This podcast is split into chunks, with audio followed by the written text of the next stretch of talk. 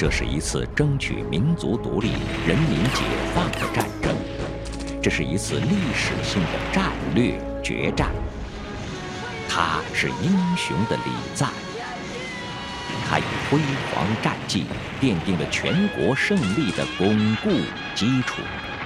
国宝档案特别制作大型系列节目《人民的胜利》，带您重温七十年前的峥嵘岁月。一九四八年十二月十六日，国民党杜聿明集团已经被华东野战军团团包围，陷入孤立无援的境地。为了配合平津战役，总前委根据中央军委和毛泽东的指示，下令对杜聿明集团停止军事攻击，只围不歼，转入战场休整。在此期间，解放军在战壕里迎来了一九四九年的新年。一九四九年新年，无论对华东野战军，还是包围圈里的杜聿明集团，都注定了是一个不平凡的新年。那么，在新年期间，解放军在战壕里做什么呢？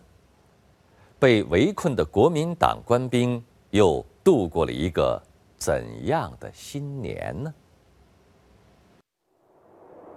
一九四九年的新年前后，河南永城东北的陈官庄、青龙集、李石林地区的战场上，天气骤然变冷，风雪交加，天寒地冻。恶劣天气下，解放军的后勤保障丝毫不受影响，大批弹药物资用火车装载着，源源不断运往前线。为了犒劳前线的勇士们。中央军委特批给每人一斤猪肉、五包香烟，凡不吸烟者以其他等价物品代替。更鼓舞人心的是，毛泽东为新华社撰写了新年献词，将革命进行到底。解放军的阵地上是这样一派热闹喜庆的新年气象，不远处包围圈内的国民党军的阵地上，则是一番凄凉景象。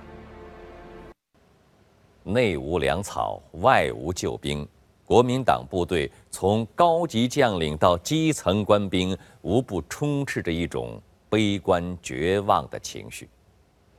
与解放军阵地上的新年气氛相比，包围圈内更像是一派末日来临的景象。华东野战军在欢庆新年的同时，还对包围圈内的国民党军展开了强大的政治攻势。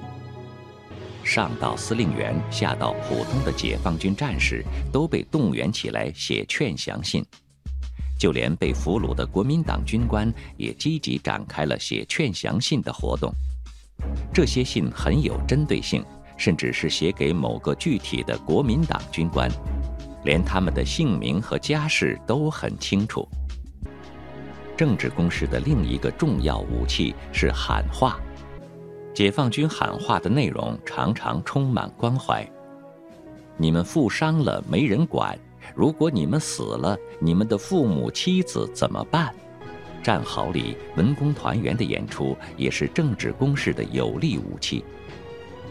寒冬腊月里，在呼啸的北风夹裹着雪花的夜晚，每当文工团演奏起《白毛女》《孟姜女》等悲情乐曲，国民党军阵地上一片静寂，鸦雀无声。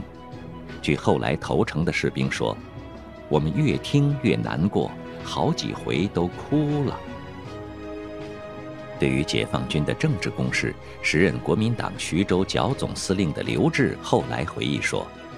解放军的政治攻势在作战上之利益，等于无形中增加了十万兵力。在解放军强大的政治攻势下，国民党官兵的心理防线被彻底击垮，越来越多逃跑的投诚的士兵不断越过阵地，跑到解放军的阵营。二十天中，约有一万四千多名国民党军官兵自动向解放军投诚。华东野战军经过二十天的战场休整，于一月六日十六时向杜聿明集团发起总攻。仅仅经过四昼夜、九十六小时的激战，就彻底歼灭了包围圈里的杜聿明集团。